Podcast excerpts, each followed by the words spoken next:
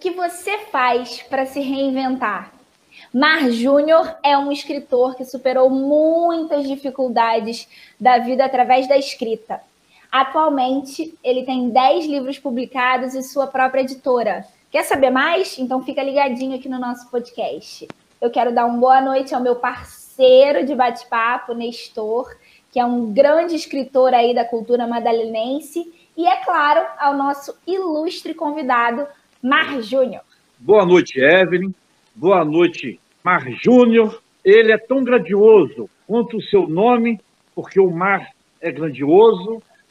Dizer ao nosso querido escritor, ator, roteirista, que nós estamos com saudades suas aqui em Santa Maria Madalena. Então, logo passa a pandemia, nós vamos viabilizar o seu retorno à Madalena, porque você aqui o pouco tempo que esteve por duas vezes, com quem você esteve, ficou gravado no coração e na memória das pessoas, pelo seu conteúdo de bom artista e de bom escritor. Então, uma boa noite muito especial a você e a nossa querida companheira Evelyn, que você vai perceber que é uma grande personalidade desse nosso canal de entretenimento, de informação e de cultura que a TV Interior oferece a todos os seus ouvintes. Você já começou a me emocionar, cara. Eu tenho 60 anos já, pá.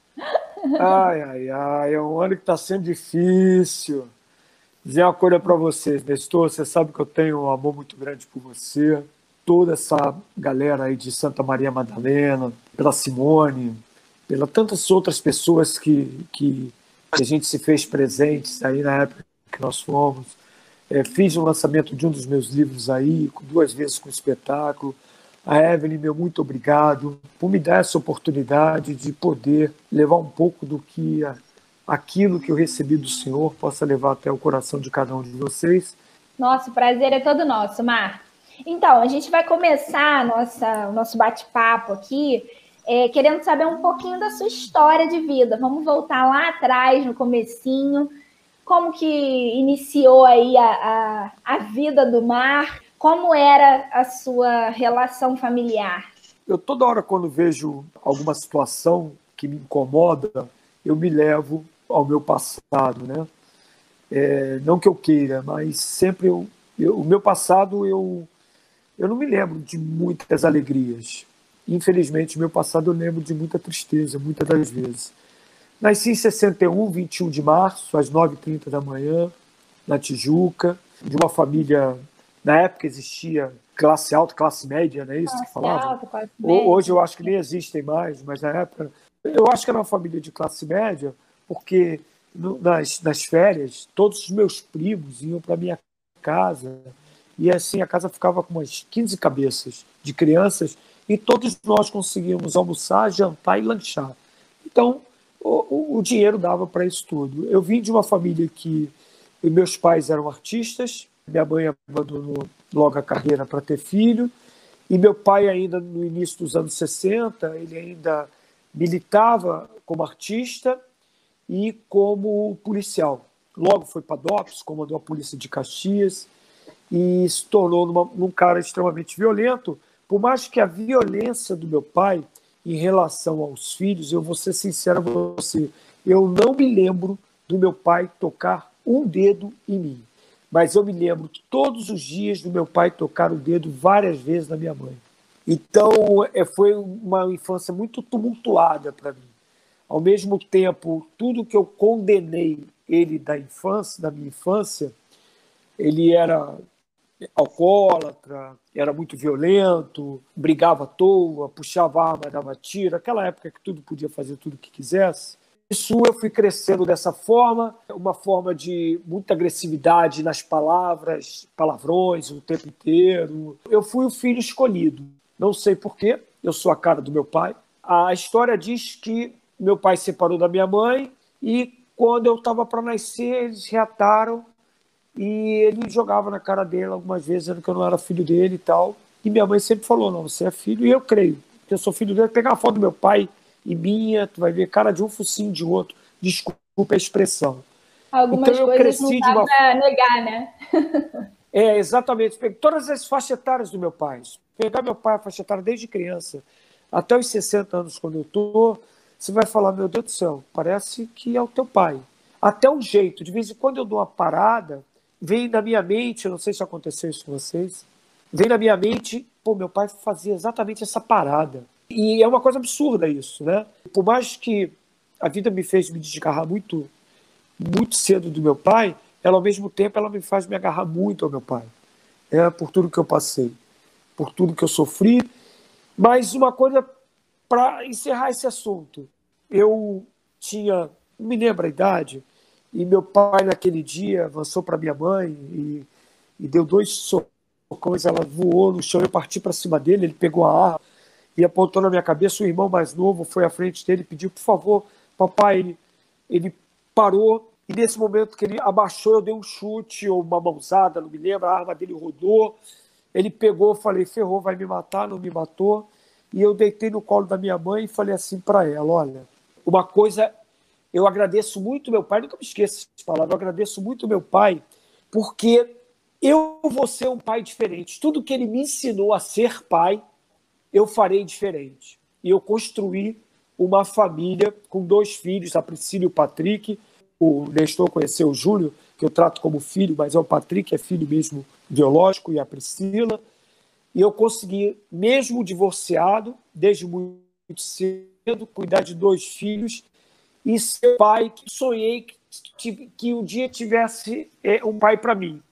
E, ao mesmo tempo, seguindo o plano da vida, eu sou o avô que meu pai não foi para os meus filhos. Então eu consegui quebrar aquela maldição na minha vida de que vinha de tataravô para bisavô, para avô, para pai, de sempre agredir os filhos, sempre falando com palavrões e tal. E eu sou assim com os meus filhos, nunca bati, nunca gritei, nunca xinguei, sempre foi de bom papo, de bom relacionamento, entendeu? Então a vida é isso. Ou seja, mesmo assim eu agradeço ao meu pai de ter me ensinado a não ser igual a ele.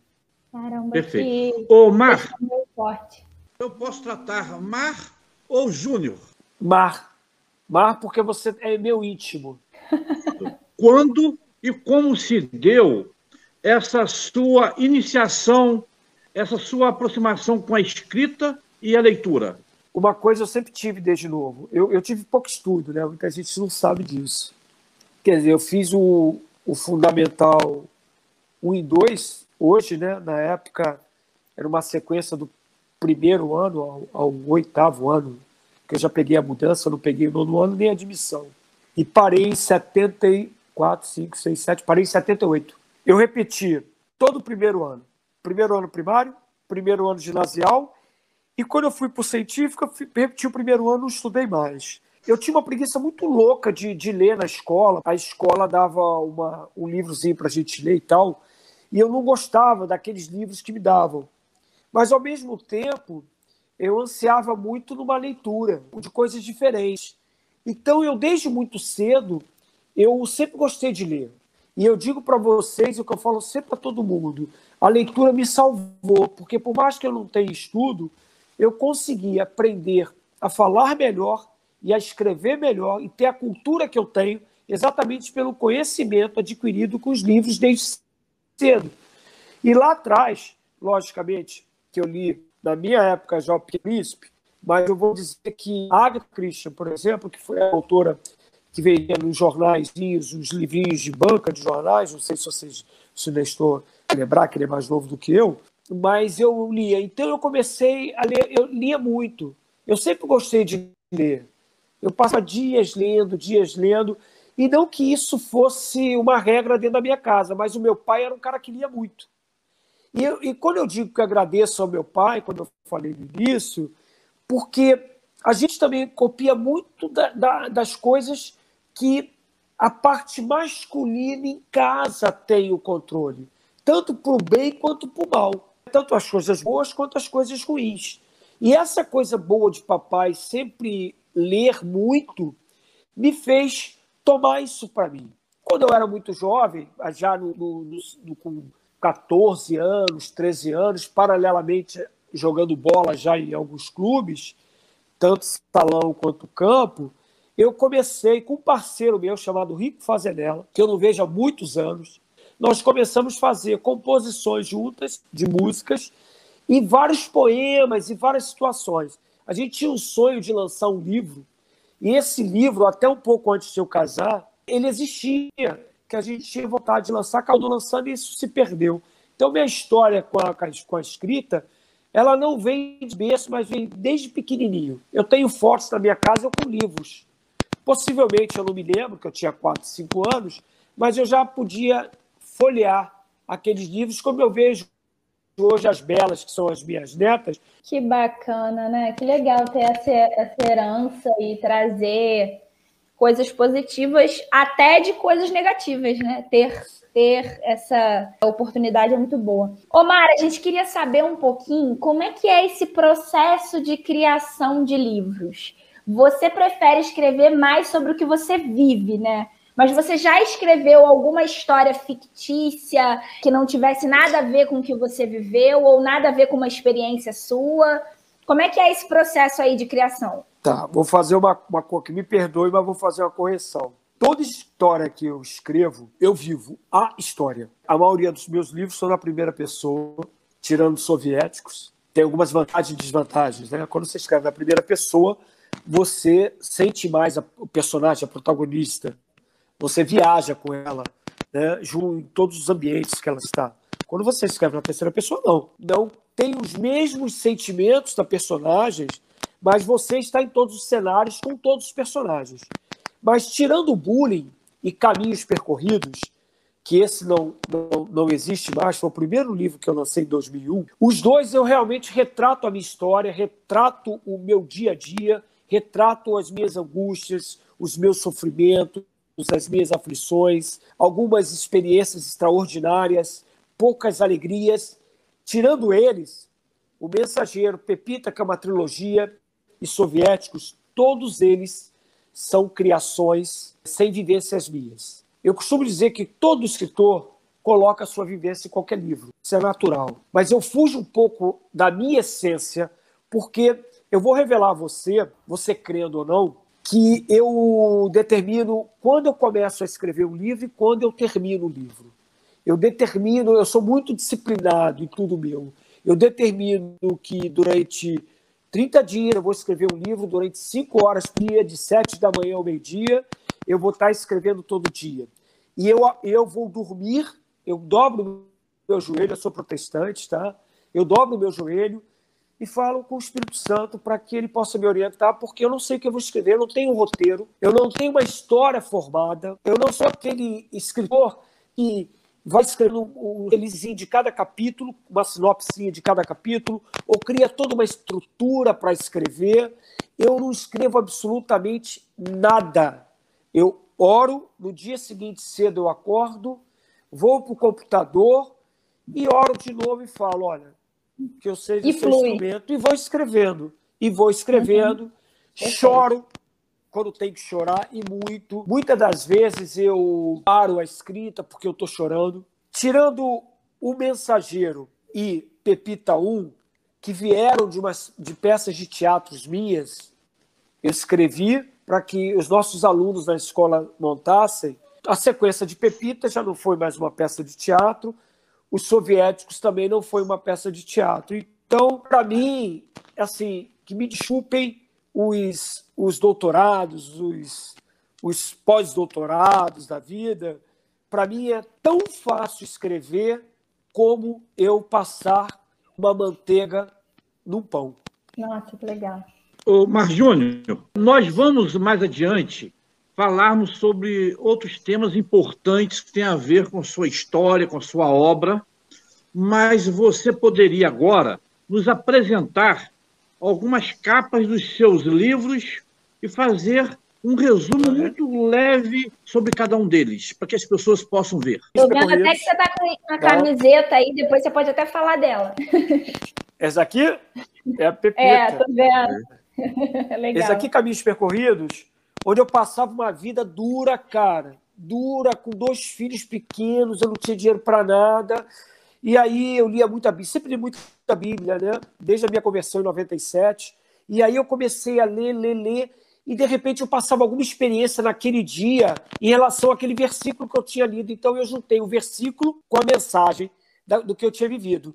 Por isso que eu lancei esse, mas não vou lançar mais, só foram 100. O Bullying, que é o segundo livro, Eu Sofri, Eu Pratiquei Hoje Conscientizo, conta a minha história relacionada ao bullying, mas uma história de agressão, uma história de perseguição, uma história de destruição, uma história que hoje também não daria em nada, que meu pai era policial, então ele, é, é o policial meio que pode fazer o que quiser, e eu relato no toda a minha história, toda a minha... E olha, é, eu tenho a felicidade de dizer para vocês que bullying ele é TCC inúmeras, é, é, inúmeros alunos que se formam em universidade, alguns contando a minha história toda, outras partículas.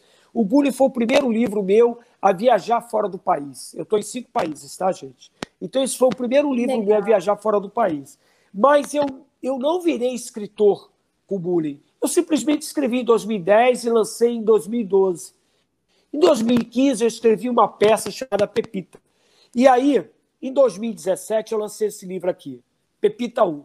Ao escrever Pepita 1, que eu relato a história da Pepita, uma menina rica, estudando num colégio de quase mil alunas, todas ricas, e eu mostro exatamente que o problema do bullying pode acontecer não só em pessoas que são de, de colégio público, mostro com Pepita o problema realmente que acontece que ultrapassa a escola. Só que quando eu estou no processo da escrita de Pepita 1, o Espírito Santo me incomodou profundamente, dizendo o seguinte: não é um livro, são três. Eu detesto ler trilogia. Eu não gosto. e eu não gosto. Eu, eu fiquei com aquilo, com aquilo. Bem, em 2018, eu escrevo esse aqui, ó, Pepita 2. Dizem as boas línguas que é o melhor livro da trilogia.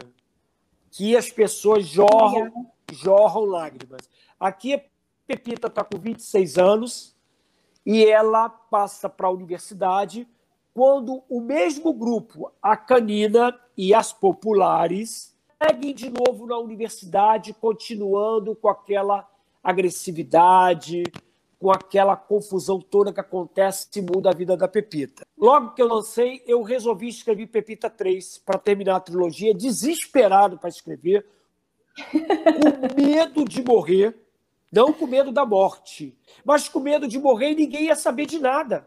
Aí eu falei, não, eu tenho que escrever. Bem, fui escrever. A Pepita são 300 livros, tá? 300 páginas.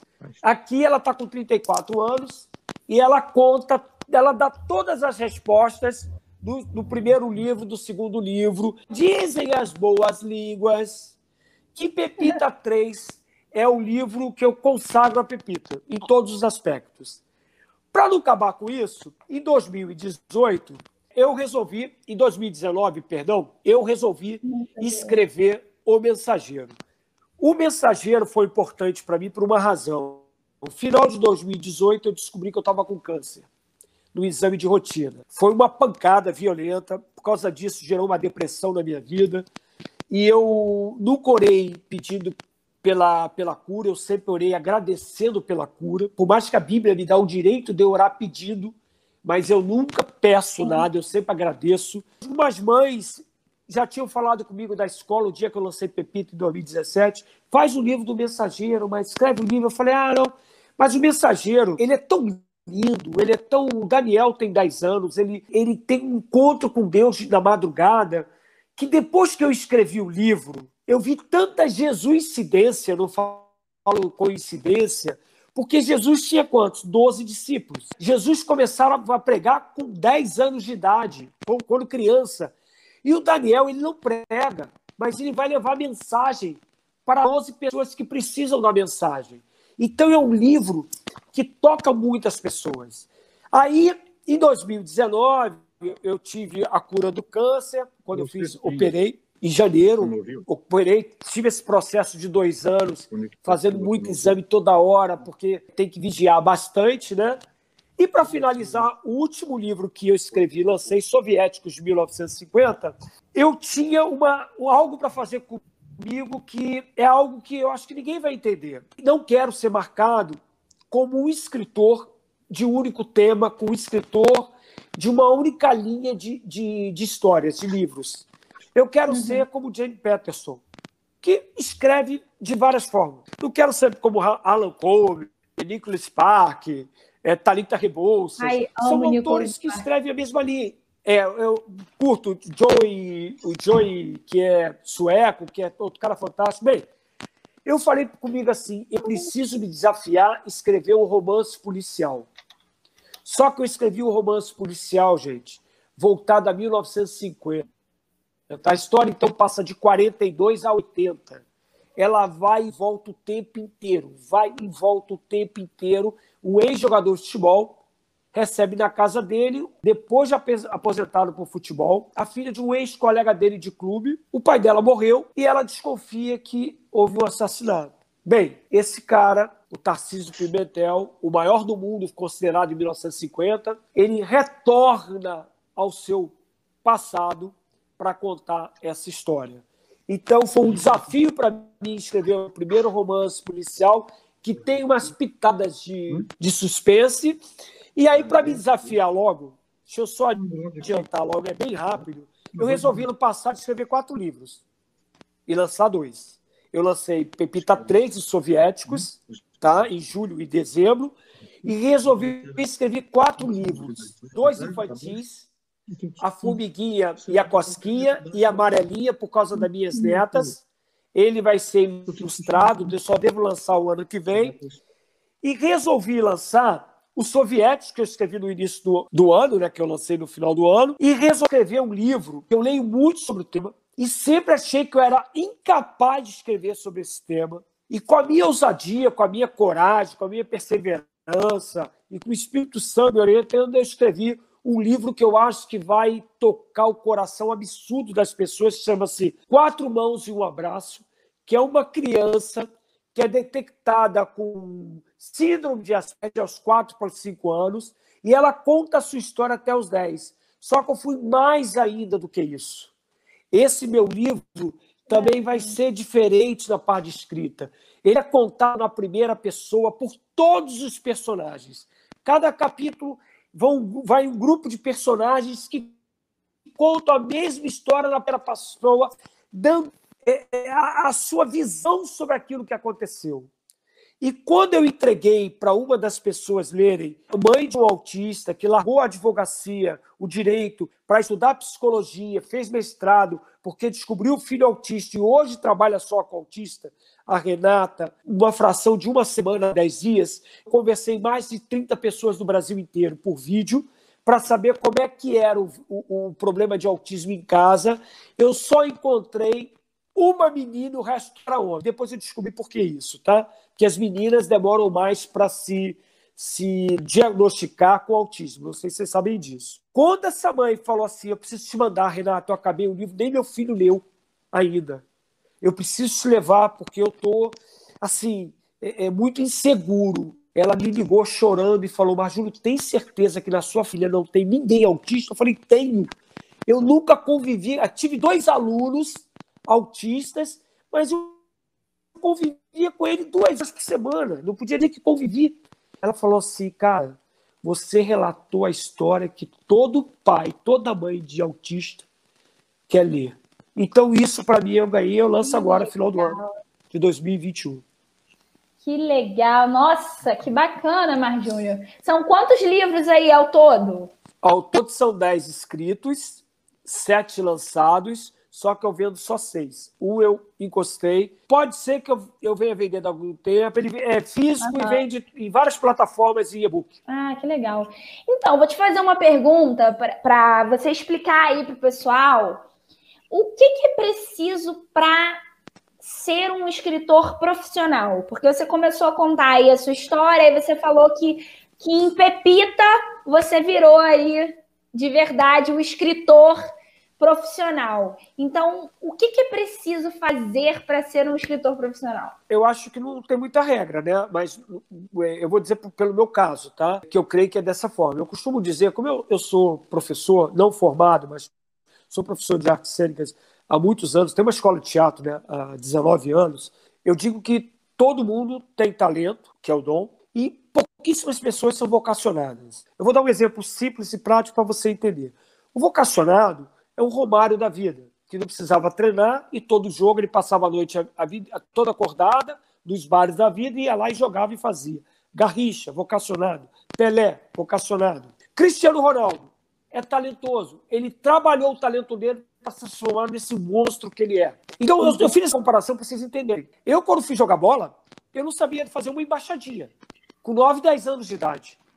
E eu falei assim: não, eu me apaixonei com a Copa do Mundo de 70. E eu comecei sozinho, com uma boa, começar a fazer embaixadinha. Ao uhum. ponto de eu já fazer 300, 400 embaixadinhas. Então, eu acho que é o seguinte: no meu olhar, que começou a ser, ser, ser escritor aos quase 57 anos, faltavam três meses para eu me tornar, é, ter 57 anos, aos 60, chegar com 10 livros escritos, é o seguinte: não existe, não tem como, eu não acredito que o escritor consiga levar, transportar para as páginas dele algo que ele não consegue ler.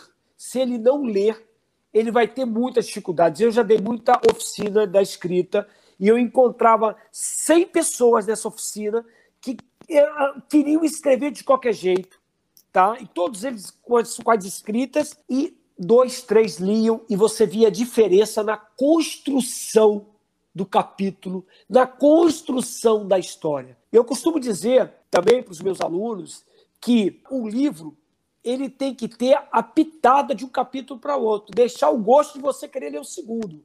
Quando igual uma série, né? Quando ela começa a revelar naquele uhum. capítulo tudo, você não tem muito desejo de ver o capítulo seguinte. Então eu só consigo ver, lógico que toda regra tem sua exceção, tá bom? Existem pessoas vocacionadas eu creio que eu seja uma pessoa vocacionada para a escrita da forma que eu escrevo. Eu não tenho técnica nenhuma. As pessoas vêm pedir uma técnica para mim, eu vou te dar dez formas de você escrever. A minha é dobrar o meu joelho, orar e no dia seguinte ser disciplinado. Aquela hora, não atender né, WhatsApp, telefone, ficar ligado naquelas cinco horas escrevendo. E eu escrevo tão rápido e tão fácil que quando eu acabo de escrever um capítulo, eu mesmo não tendo a história, eu anoto no papel aqui. Por exemplo, aconteceu alguma situação que eu falo, isso eu posso usar lá na frente. Eu anoto, capítulo 1, página tal, aconteceu isso. Tipo, uma, duas, três palavras, para que se eu for usar lá na frente, eu não tenha que reler tudo. Então eu digo para você, para mim eu só vejo um escritor que é disciplinado. O escritor que não é disciplinado tem dificuldade para escrever. Tá? Eu conheço pessoas que levam 5, 6 anos para escrever. Aí diz, é porque a ideia não flui, porque a ideia não flui. Também creio que a ideia pode não fluir. Então é o seguinte: se você lê muito, você vai abordar tanto assunto na tua vida, tanta história de tanto autor diferente, que vai acontecer também naturalmente a tua escrita na vida. Então só tem uma forma: quer escrever, leia. Aliás, quer escrever, não. Que me perdoe quem tem é, o Nestor, que foi secretário de Educação e Cultura na cidade dele, quando eu tive. Para mim, no meu caso, o estudo não me fez falta. O estudo me faria falta se eu não lesse uma média de 50 a 60 livros por ano. Então, para mim, foi fundamental a leitura para eu ser esse pouco que eu não sou ninguém, mas ser esse pouco que eu sou agora. A leitura ela é uma forma de estudo também, né, Mar? Você Sim. é o estudioso da leitura, não tem, não tem como fugir. Nestor, eu queria que você falasse um pouquinho sobre isso também, assim, qual a sua opinião, pessoal que tem o desejo de ser escritor, é, o que, que, é preciso fazer para ser um escritor, na sua opinião? É, eu ia comentar sobre isso. É, inclusive, quando você está escrevendo, você automaticamente vai estimulando criações na sua cabeça. Eu, quando comecei a escrever causos, eu não tinha a pretensão de escrever livro, não. Eu apenas comecei a lançar no meu perfil no Facebook alguns causos diários. Só que o pessoal foi incentivando, reuni livro e cada vez mais vinham à minha cabeça os causos.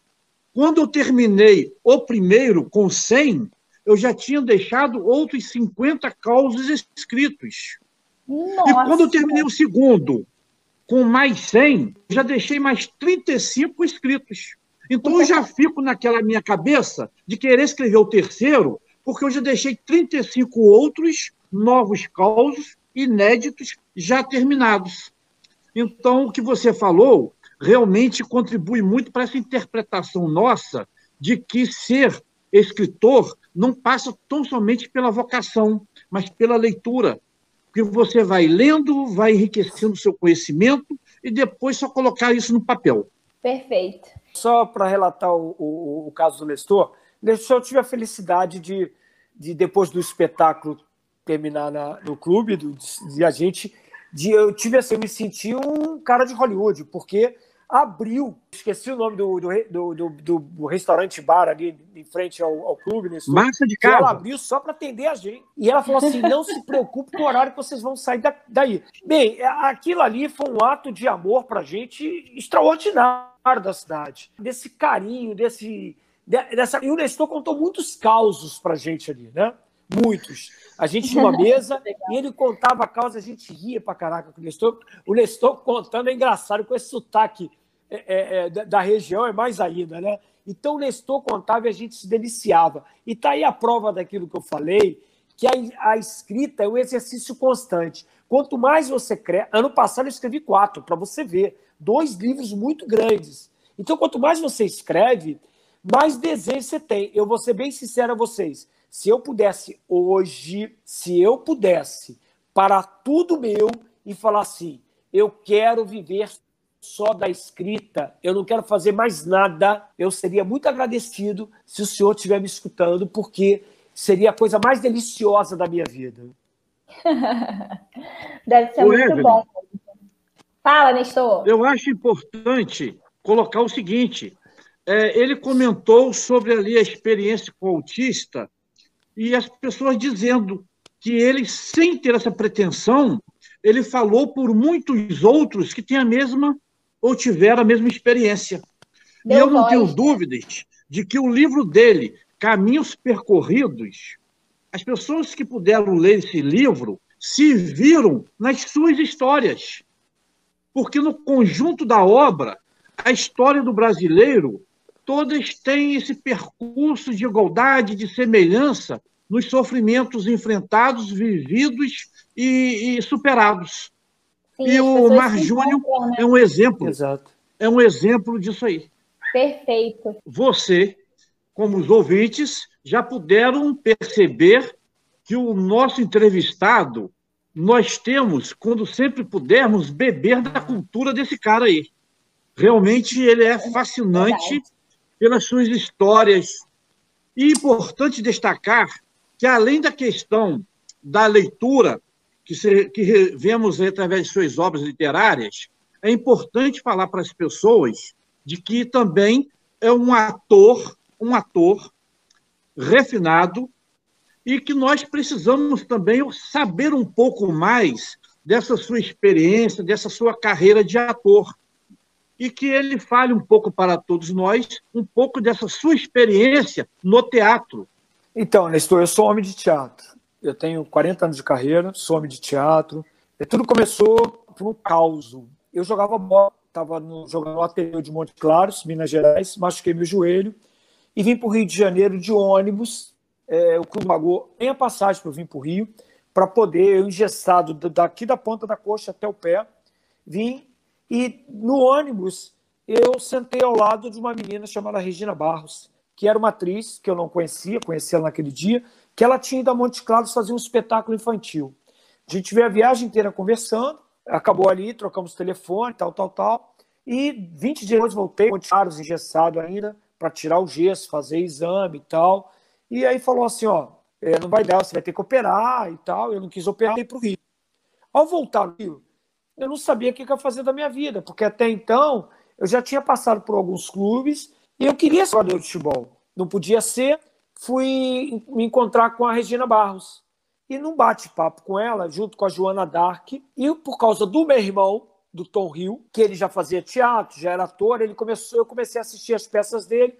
Eu falei assim, pô, vamos montar um, um grupo, tal, tal, tal. E aí nós resolvemos montar. Eu nunca tinha feito nada. A primeira peça a gente começou a ensaiar chamava-se Tambor do é uma peça escrita pelo meu pai. A direção ia ser do meu pai. E meu pai se engraçou com uma das meninas a peça, deu maior confusão. Ele me tirou a peça, deu para um outro cara produzir a peça e eu fiquei com a mão na frente e outra atrás. Eu não queria dar o braço a torcer, eu resolvi escrever minha primeira peça. Então eu escrevi, escrevi Pedro e Mara no Planeta Índico no ano de 81. Isso começou em janeiro de 81, tá? Em abril eu acabei de escrever essa peça. A gente começou a ensaiar, acabamos no estreando. A segunda, a primeira peça eu era ator, produtor. A segunda peça eu já era diretor, ator, produtor e autor teatral, sem nunca ter feito nada, gente. É coisa de louco isso, tá? Nossa! É, quando eu faço teste com alguma atriz ou ator, vem pela primeira vez, eu geralmente eu dou outra oportunidade no teatro. Eu falo, vem amanhã que você vai estar mais calmo tal, porque eu, por ter sido tratado como ignorante, burro, que eu nunca ia ser nada na vida, eu nunca quis ir a um teste na televisão, eu tinha medo de. E o único que eu fui na televisão eu não consegui abrir a boca. Foi na TV Globo que eu fui convidado aí para fazer um teste para uma novela. E eu não fui. Eu fiquei, eu quer dizer, eu fui, mas eu tremia de medo. Eu não consegui falar nada porque aquele negócio, você é burro, você é ignorante, você nunca vai ser nada na vida. Isso foi minha vida inteira, gente, até os 49 anos. Mas voltando lá, aí eu virei ator e no ano seguinte mesmo, que eu estreiei com Soldadinha Boneca, do Austin Guilherme, que eu tive a felicidade de ver a minha família toda, minha mãe não era mais viva, né? De ver a minha família toda, inclusive meu pai foi assistir o espetáculo. A partir de aí, cara, eu produzi muito espetáculo infantil, trabalhei muito espetáculo infantil, escrevi muita coisa e foi embora, foi embora, foi embora, foi embora. televisão, nunca quis televisão. Tinha um medo de televisão, por mais que eu tivesse feito algumas coisas, mas eu tinha um medo absurdo eu tinha um medo absurdo de fazer qualquer teste. Então, os filmes que eu fiz, o trabalho que eu fiz em TV, o trabalho, para você ver, eu tinha tanto medo que eu montei a minha companhia. Para quebrar tudo isso, eu fiz em 2002 o meu primeiro teste para um filme, que a minha filha foi fazer, a minha filha atriz, meu filho também ator, ela foi fazer e eu fui levá-la. E chegou lá, o produtor olhou para mim, você veio fazer teste? Eu falei, não. Poxa, mas você tem mais ou menos assim e tal, você trabalha na área? Eu falei, ah, eu, eu trabalho, mas não falei nem que eu era ator. Aí uma menina falou assim, que tinha feito um filme que eu tinha escrito, tinha atuado, que era a primeira direção da minha filha, falou assim, ele é ator. Pô, você não quer fazer um teste, não? O script lá na hora, me deram 10 minutos, e eu me surpreendi comigo mesmo. Foi por causa dos meus filhos. Foi a única vez que eu não tive medo. E aí eu fiz, ganhei o papel, mas o diretor me tirou. Achou que eu era muito velho papel. Eu tinha o cabelo comprido, né? E naquela hora o produtor falou de elenco falou assim: o papel é teu.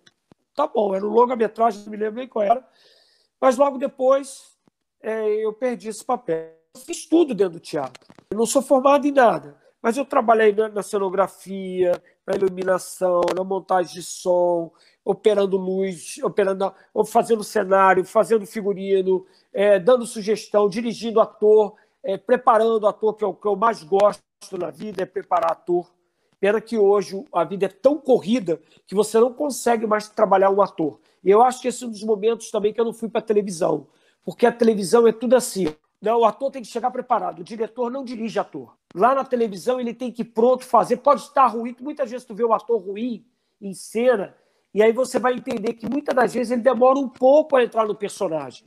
E como ele não tem ninguém para preparar, por isso que depois a televisão, depois de anos, a televisão foi por causa do Beto Silveira e do Cecil Thierry, eles montaram a oficina de, de atores na Globo e depois criaram o coach para as crianças, para adolescentes até para adultos. Para quê? Para o coach sendo contratado para ele trabalhar fora, muitas das vezes, da casa do ator, para que ele possa ter uma segurança melhor para fazer o seu personagem dentro da televisão. Então, minha vida foi essa. Quando a gente vai ficando mais velho, a gente vai desistindo de ser ator, foi o meu caso.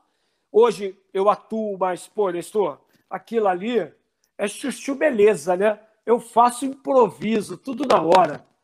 Então você não precisa de texto para fazer. Eu acho que o Nestor chegou a participar de um quadro com a gente no Superação. Sim, sim, participei e quase saí dali ator.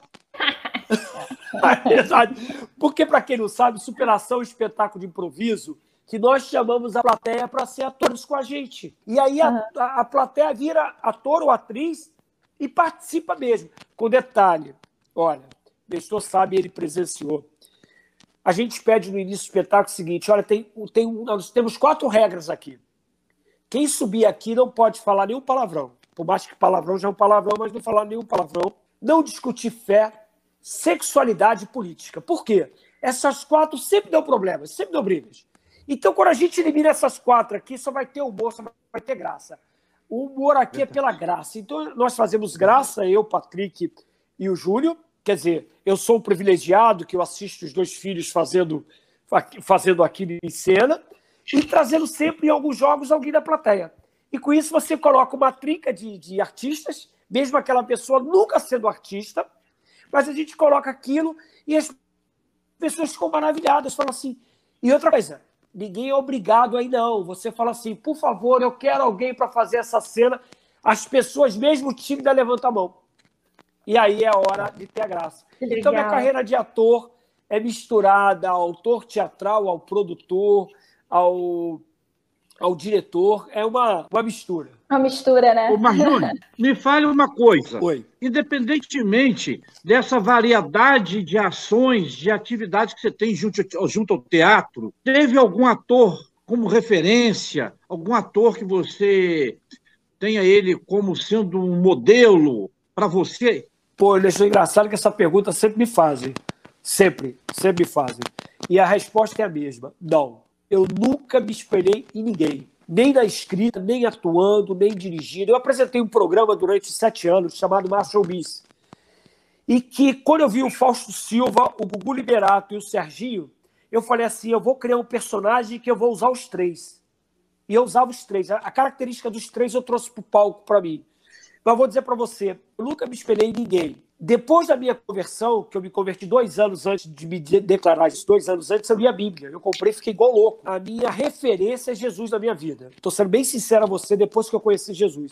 Antes, a minha referência era não ser igual ao meu pai. E isso me ajudou bastante. Por isso que eu digo, eu não tenho mágoa do meu pai, não tenho raiva do meu pai. Por isso que meu pai me ajudou muito. Sem querer, tudo que meu pai cometeu comigo fez com que eu mudasse e virasse a minha história. Porque talvez se meu pai fosse um pouco mais brando comigo, eu seria o que ele foi. E com isso, aquilo foi tão agressivo na minha essência, no meu interior, que eu mudei a minha história por todo. Então, a minha referência de vida. Então, eu vou dizer para você uma coisa. Eu gostaria de ser o meu filho. Eu gostaria, o Marjúlio, gostaria de ser o Patrick Moraes. Porque o meu filho é um cara assim que eu admiro em tudo que você pode imaginar. Eu não digo que ele mora comigo, que ele tem 31 anos, nós moramos juntos. A nossa relação ela é tão extraordinária que eu olho para o meu filho e algumas vezes eu comento. Eu falei, putz, cara, meu pai perdeu uma grande chance de ter uma grande relação comigo. E eu não perdi com você, que bom. Eu não me espelho em ninguém, mas se eu fosse querer ser alguém, eu queria ser o filho. Porque o meu filho é um cara top, cara em todos os aspectos, em todos os sentidos. Ai, cara. que bom. Mas isso vem de você, né? Isso vem de você. Isso é muito bom, a gente poder colher os frutos daquilo que a gente, daquilo que a gente faz. Tem uns comentários aqui rolando. O Rodrigo Richa colocou: Nestor é um ícone, não só de Madalena, como de toda a região serrana. Daqui a pouco ele ganha uma estátua pelas mãos de Henrique Rezende no centro de Madalena. Não vai demorar para isso acontecer, não, tá, Nestor?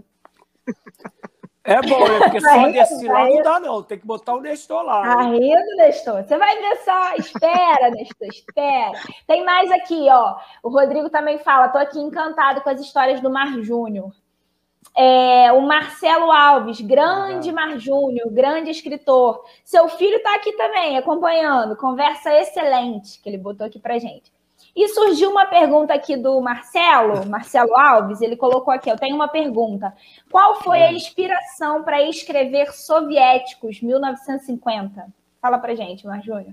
Talvez o Marcelo seja um escritor de BH, depois se ele confirmar com você, que também é um escritor de BH, faz quadrinhos, que é fantástico.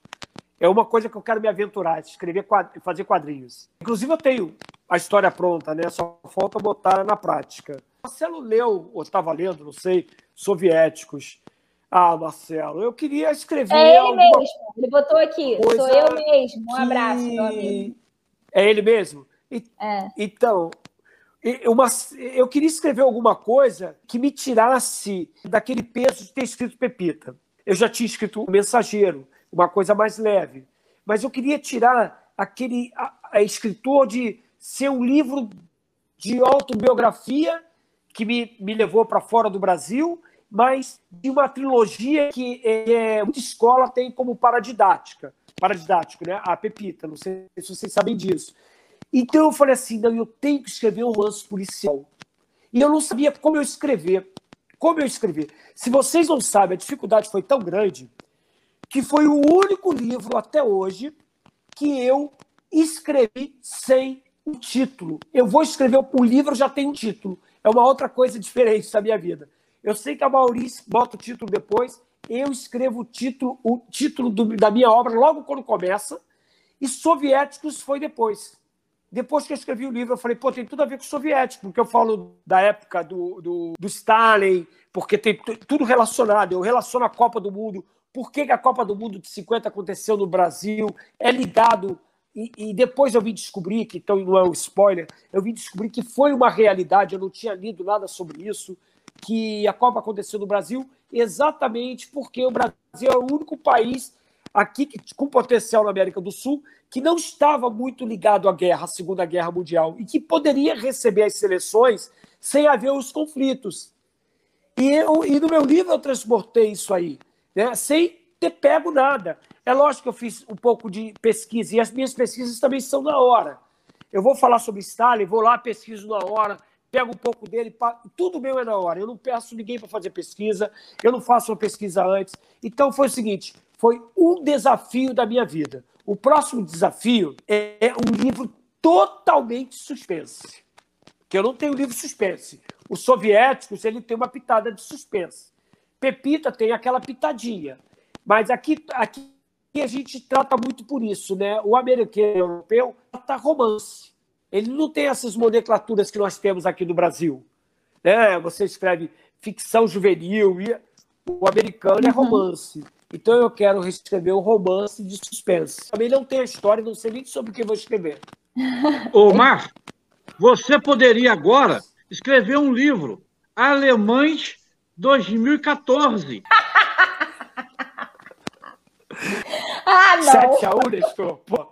Se, ah, nem eles esquentar a cabeça, eu vou esquentar a eu cabeça. Eu acho que já está bem eternizado. Ah, deixa eu falar uma coisa aqui que eu, não, que eu não sei se o Nestor sabe. Soviéticos, eu só não dei o nome, tá? Mas sabe onde é que é ambientado a casa de Tarciso, onde ele foi morar depois que largou o futebol em 1950? Santa Maria Madalena. Rapaz, aí... é a casa. Tá tudo ligado. Só não, só não tá o nome da cidade, mas a Simone conversando comigo uma vez, eu falei, ô oh, Simone, eu só não botei o nome da cidade em respeito aos madelenses. Ela falou, por quê?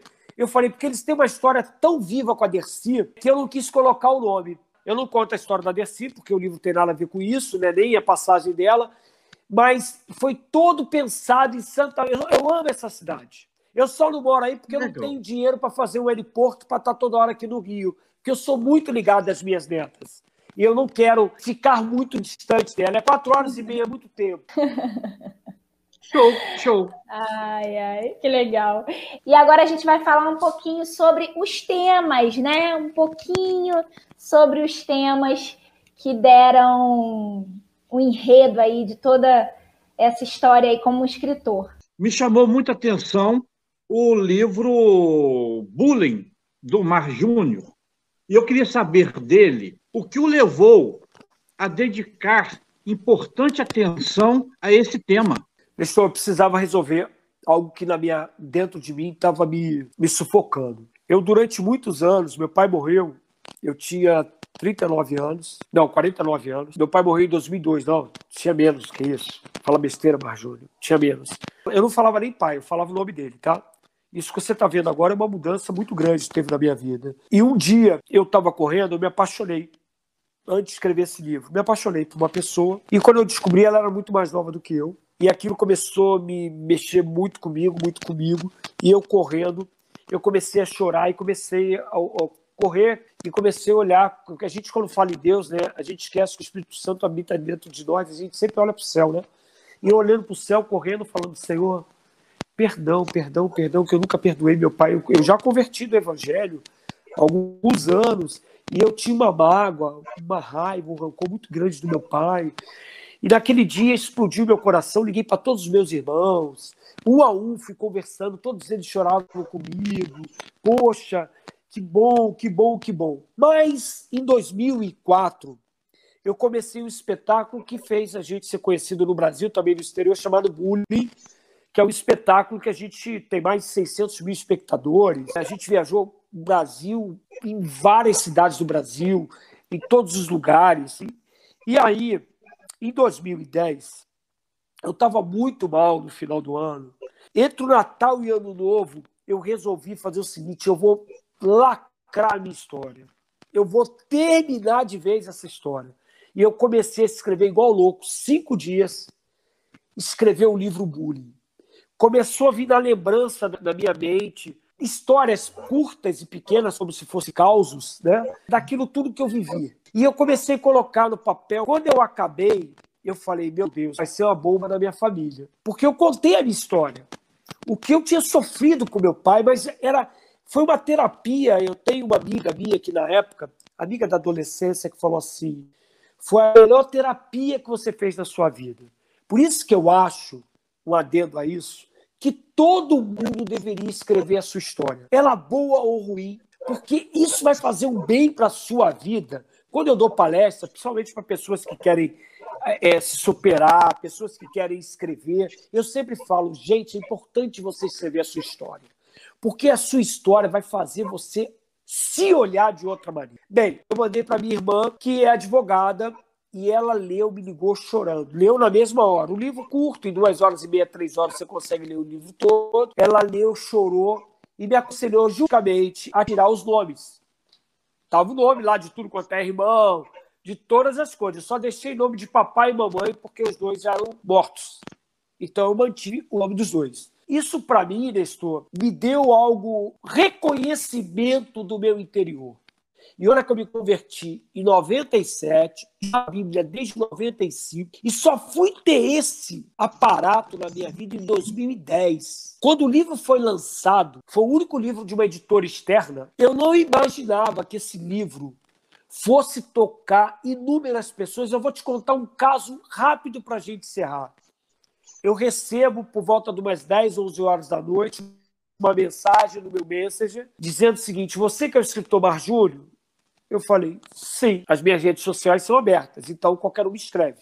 Isso acontece toda hora, tá, gente? Até o WhatsApp. Então eu falei, sim, eu quero te contar a minha história. Posso te contar? Pode. Ele começou a escrever. Vou resumir para vocês.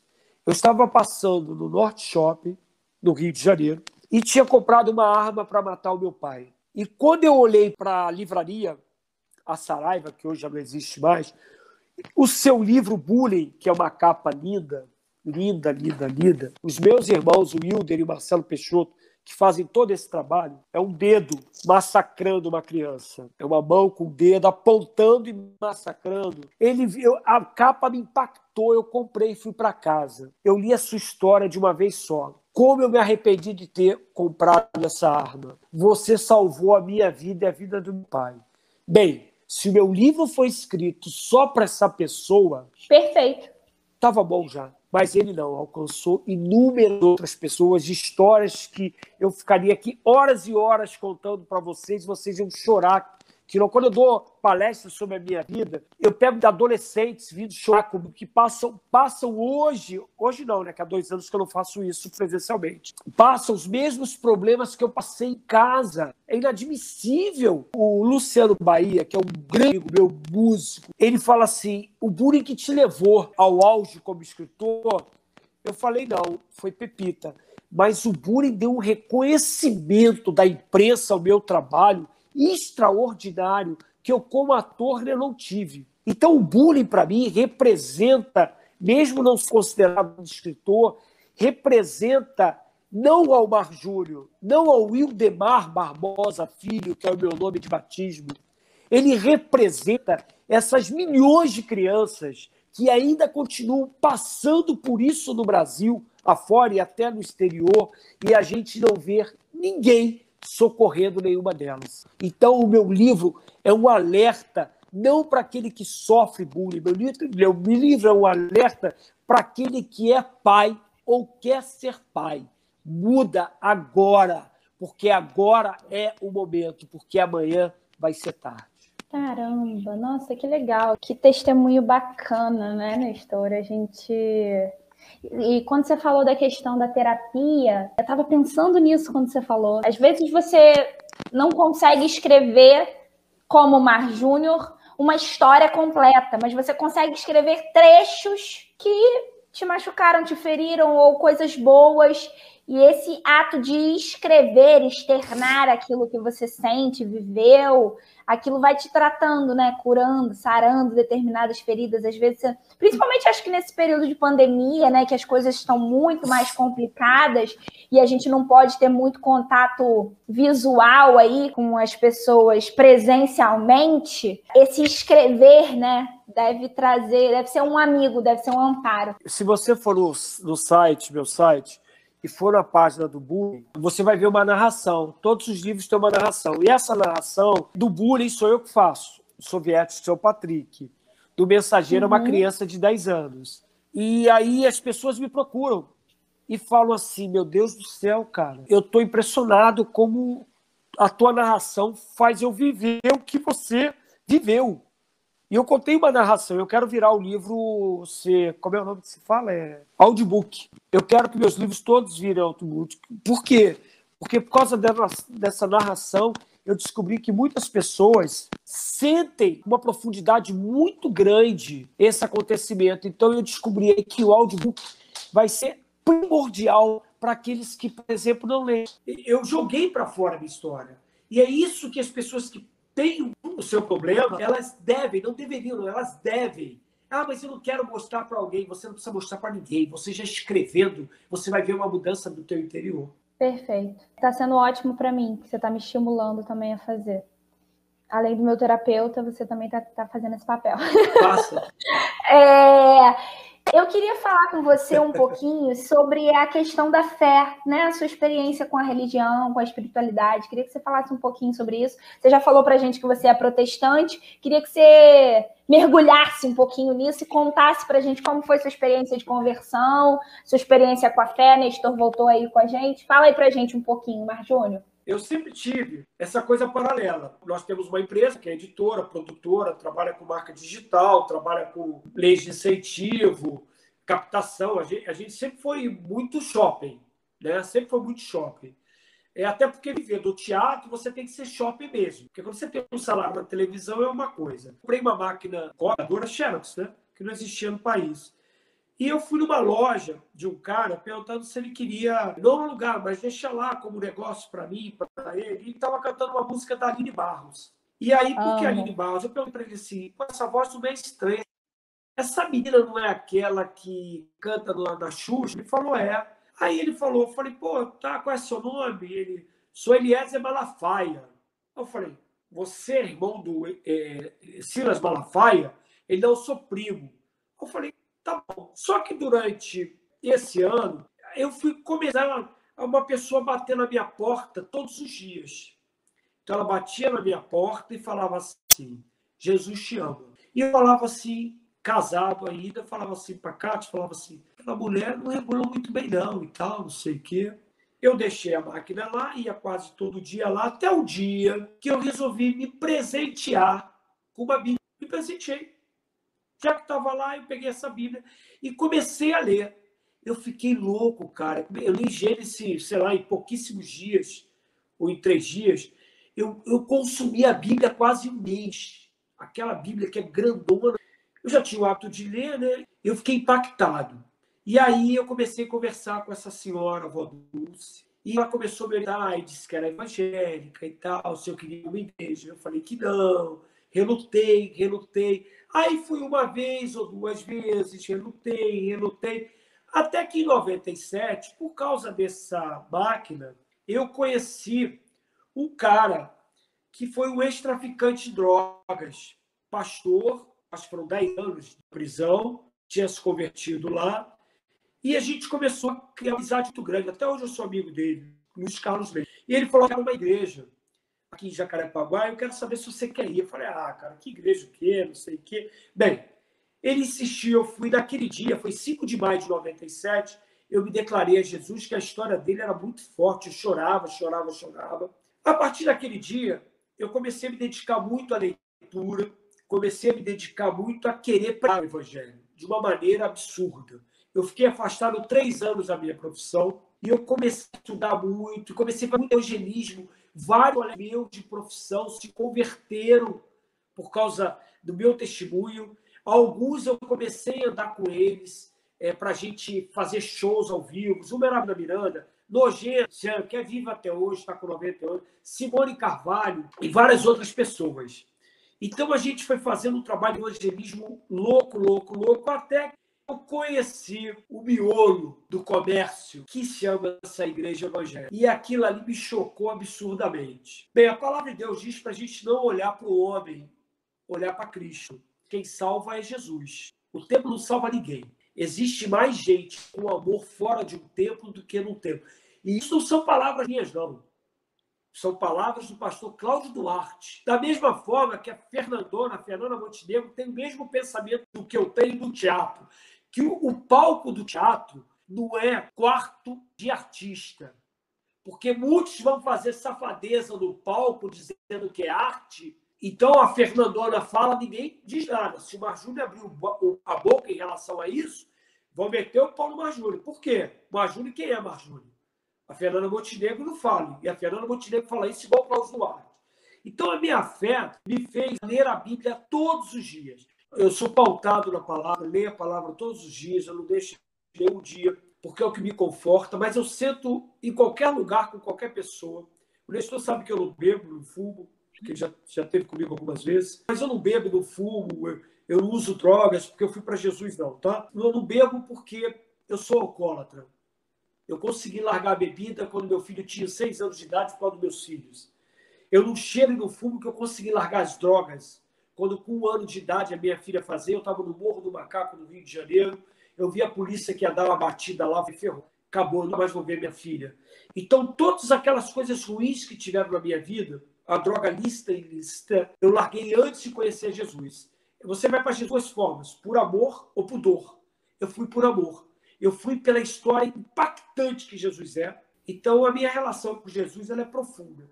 1998, quatro peças minhas que eu tinha escrito, evangelísticas, eu descobri que estavam sendo usadas pelo povo de Deus, sem pedir autorização. Eu orei, botei o joelho e falei para o meu pai assim: eu nunca mais vou escrever nada que vai falar sobre você. Foi uma revolta que eu tive tão grande que Jesus, o Espírito Santo, tinha nada a ver com isso. Uma profecia dessa senhora chamada Vó Dulce, quando eu lancei esse primeiro livro, Caminhos Percorridos, que ela disse assim: Olha, mãe, os seus livros encontrarão o mundo, estarão em todos os países, estarão no Brasil inteiro. Eu entrou no ouvido e saiu no outro. Eu me, me com Deus, ele foi me preparando, escrevi outro livro em 2010, escrevi outro livro em 2015, 17, 18, 19, 20. Ele foi me preparando. O Espírito Santo me deu tudo, falou todo, deu me aceitar. E cada um faz a obra do jeito que quer. Um é pastor, outro é bispo, outro é diácono, outro faz campanha do alimento, outro faz doação de sangue. Né? Eu, por mais que eu faço, fazia né, sangue, não posso mais. Fiz campanha minha vida inteira, doei minha vida inteira por causa do que eu tive um câncer, você não pode mais. Então, hoje eu estou em cinco países fora o Brasil, ainda na língua portuguesa. Estou em todos os estados brasileiros e universidades. Eu sei que ainda é muito pouco para o Brasil de 5.740 cidades. Mas eu já estou com 5% dessas cidades. E eu espero ainda em vida transformar as minhas histórias e séries para a TV. A palavra de Deus diz, lá em Marcos e Mateus, ide o evangelho a toda criatura. Aquele que crê em mim será batizado. O que não crê será condenado. Ela é curta e cruel dessa forma. Se eu tiver uma oportunidade, Quando ele sentar numa mesa, eu vou sentar com todos igualmente, tratar com dignidade todos iguais, mas eles vão perceber que quem vive em mim é o Espírito Santo do Senhor. Essa é a diferença entre religião. A religião são muitas. Eu sou bem daquele ditado: oração. Orar com ação. Não adianta eu só orar se não tiver ação. É dando que se recebe. É perdoando que se é perdoado. É amar e ser amado. Perfeito. Você, como empreendedor da arte, como escritor e como ator, como que você viu o papel da arte neste momento de pandemia, em que você, em especial, como ator, foi frontalmente atingido, haja vista a impossibilidade de público estar presente nos teatros e os próprios atores estarem impedidos de atuarem. Nós só estamos vivendo a pandemia porque o entretenimento está na vida de todo mundo. Se você vê um vídeo, tem um artista ali, e não é só o artista, o ator que está na tela, não. Quem dirige, quem escreve, quem coloca a luz, quem faz iluminação, quem faz o cenário, quem cuida dos adereços, quem cuida da faxina, ou seja, é um grupo de pessoas, são grupos de pessoas, perdão, que você está lendo, você está vendo, você está ouvindo. Esses são os artistas que a maioria das pessoas falam mal. Eu não vou dizer que alguns merecem, merecem. São pessoas desonestas, são como tem qualquer outra profissão. Qualquer uma. Na sua tem, Nestor, na da Evelyn tem, que ela não deixa de ser uma artista, na educação tem, no meio do futebol tem. As pessoas precisam saber separar as coisas. E o que eu vejo, eu estou com a minha escola fechada há 16 meses, a minha turnê fechada há 16 meses, sem provento. Os livros me ajudaram um pouco a manter a minha situação. Antes da gente levantar o dedo para apontar que os artistas são vagabundos, que os artistas não prestam, que as expressões são essas nas redes sociais, elas têm que ver o seguinte, que pode sim ter algum artista que é vagabundo, que não presta, como também pode ter na sua profissão algum que não seja. E eu creio que existe em todas as profissões. Existem mais pessoas ruins do que boas. Isso é bíblico. Tanto que a Bíblia fala que só 10% da humanidade vai viver na eternidade com Jesus. E a grande parte dessas pessoas são das tribos, das doze tribos. Nós temos que dar graças a Deus que Jesus veio para mudar um pouco essa história, porque ele veio para os judeus. E Jesus inverteu essa história para todos nós. Então nós temos a oportunidade hoje de ter esse Jesus que, diante de Deus, ele não veio para a gente, ele veio para os judeus. Tanto se você vê Israel começar um país há 60 anos, com 700 pessoas, se transformar num dos países mais ricos do mundo, pequenininho. Ele tem 2% ou 1% daquela região toda. E é um dos países mais bem estruturados do mundo.